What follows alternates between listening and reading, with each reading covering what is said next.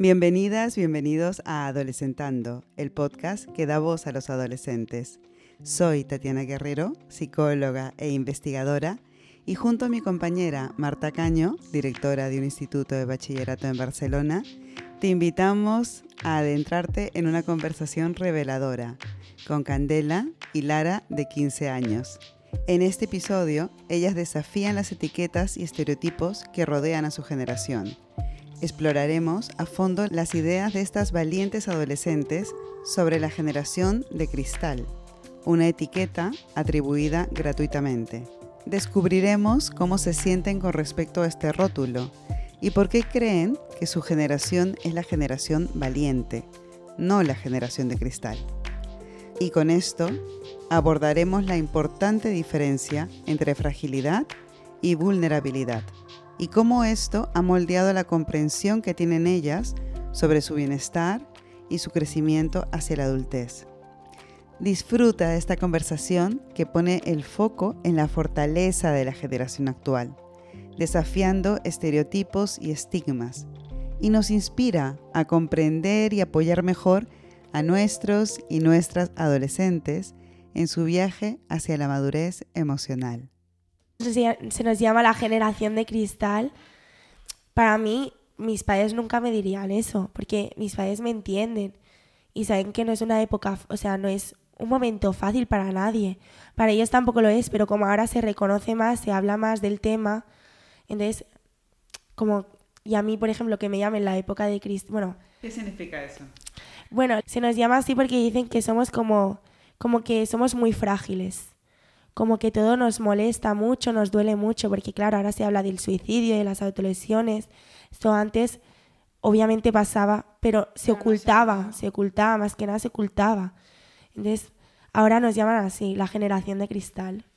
Entonces, a mí eso me molesta mucho, porque no somos una generación de cristal, somos la generación que decide hablarlo y, y decir tal como estamos pasando las cosas. Para mí somos una, la generación valiente, para mí somos, no la de cristal. Entonces, para mí mis padres, pues lo que decía, a mí nunca me van a llamar eso, porque ahora se hablan las cosas y saben que no es fácil tampoco contar todo lo que te pasa y en tu cabeza. Ahora hay mucha gente, muy, muchos problemas de salud.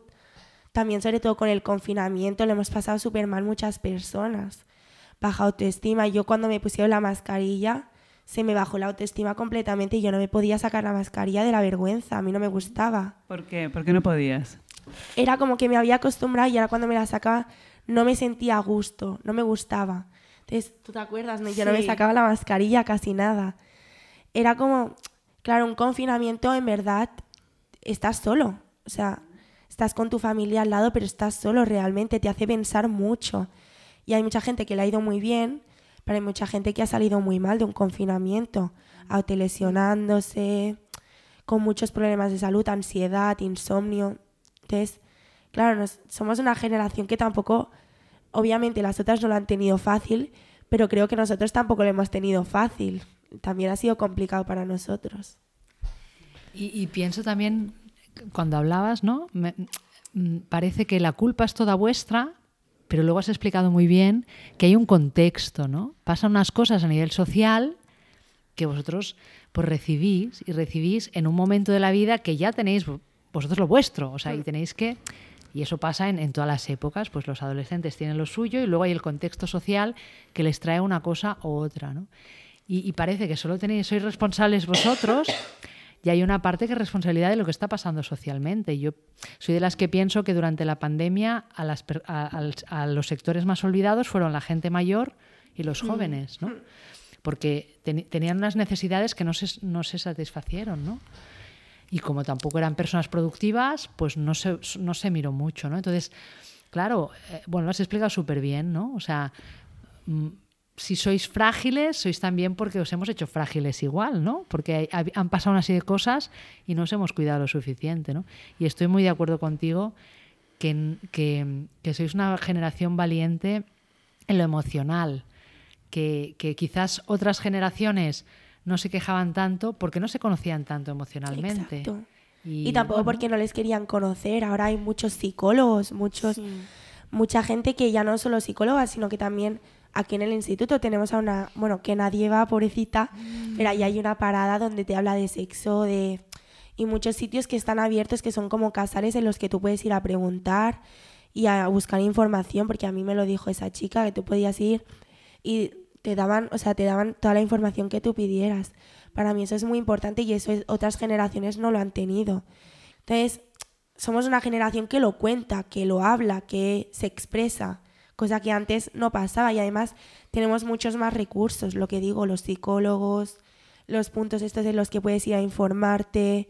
Ahora hay muchos números de teléfonos en los que si tú estás mal puedes llamar, puedes hablar con una persona. Hay hasta un chat ahora que han inventado en WhatsApp, que es un número que tú escribes y te ayuda.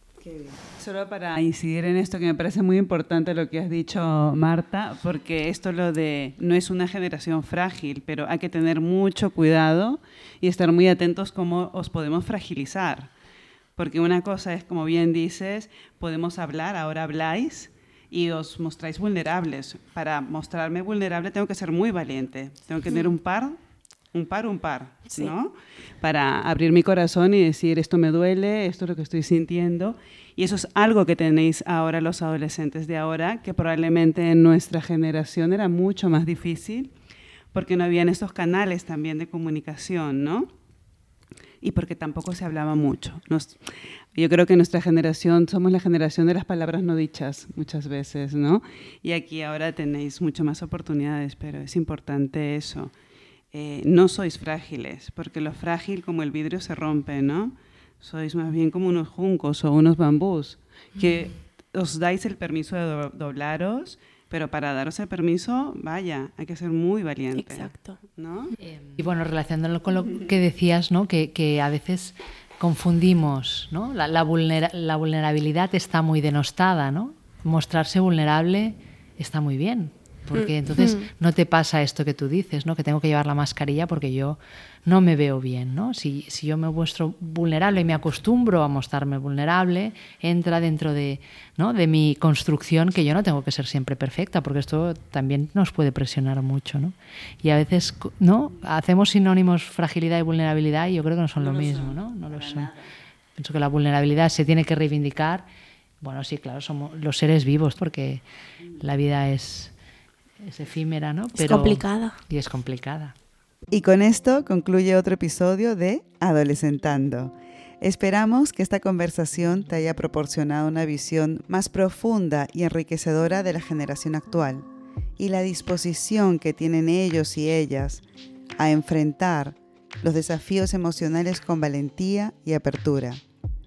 No olvides mantenernos en tu lista de reproducción para futuros episodios donde continuaremos explorando el fascinante mundo de los y las adolescentes.